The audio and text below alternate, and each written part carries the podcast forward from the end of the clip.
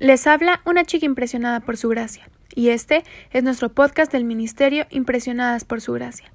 Estás escuchando Reto de Lectura 365, una chica impresionada por la palabra. Hoy leemos Salmo 79 al 85.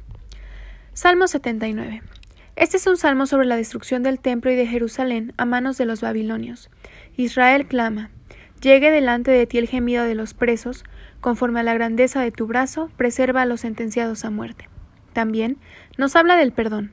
No recuerdes contra nosotros las iniquidades de nuestros antepasados. Vengan pronto tus misericordias a encontrarnos, porque estamos muy abatidos. Ayúdanos, oh Dios de nuestra salvación, por la gloria de tu nombre, y líbranos, y perdona nuestros pecados por amor de tu nombre.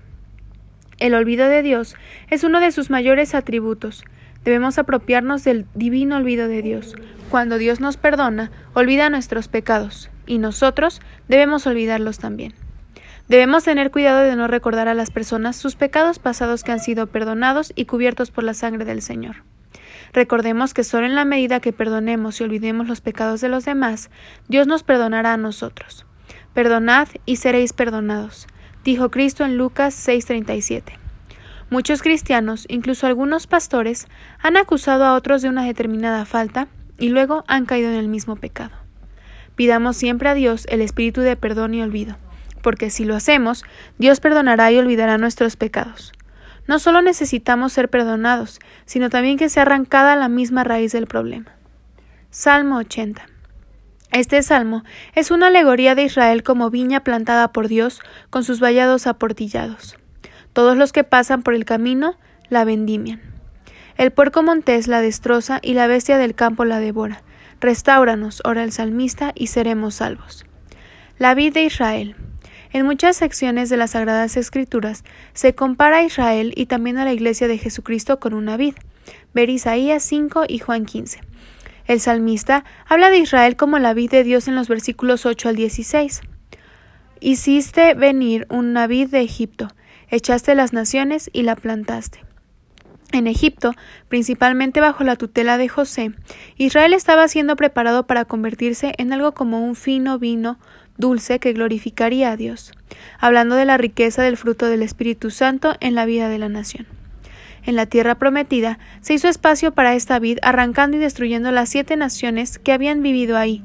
Deuteronomio 7.1 dice cuando Jehová tu Dios te haya introducido en la tierra en la cual entrarás para tomarla, y haya echado delante de ti muchas naciones, al Eteo, al Jerjeseo, al Amorreo, al Cananeo, al Fereceo, al Eveo y al Jebuseo, siete naciones mayores y más poderosas que tú.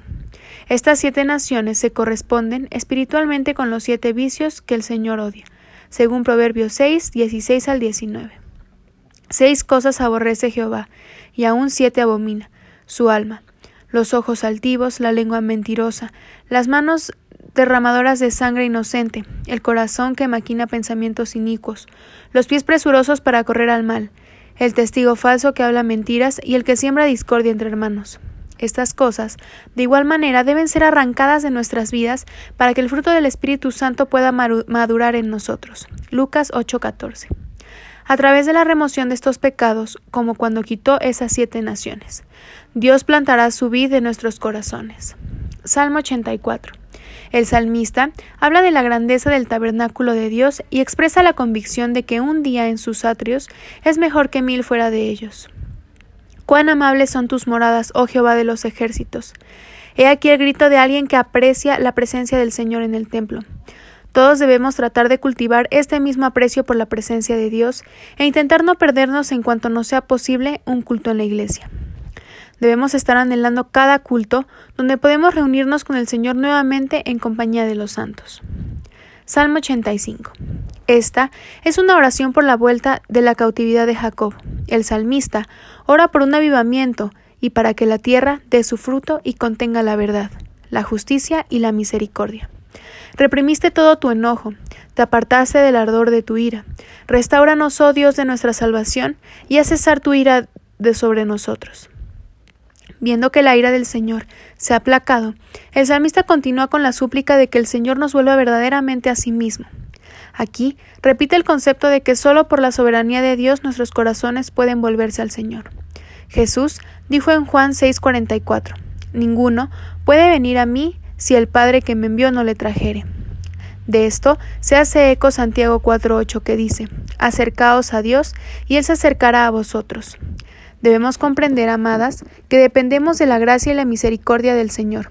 Cuando la realidad de esta verdad se apodera de nuestra alma, produce una profunda humildad que es agradable a los ojos del Señor. Para haber recibidos en su reino eterno, necesitamos hallar favor en sus ojos. Gracias por escucharnos en este bello día. Que Cristo viva en tu corazón por la fe y que el amor sea la raíz y el fundamento de tu vida, y que así puedas comprender cuán ancho, largo, alto y profundo es el amor de Cristo.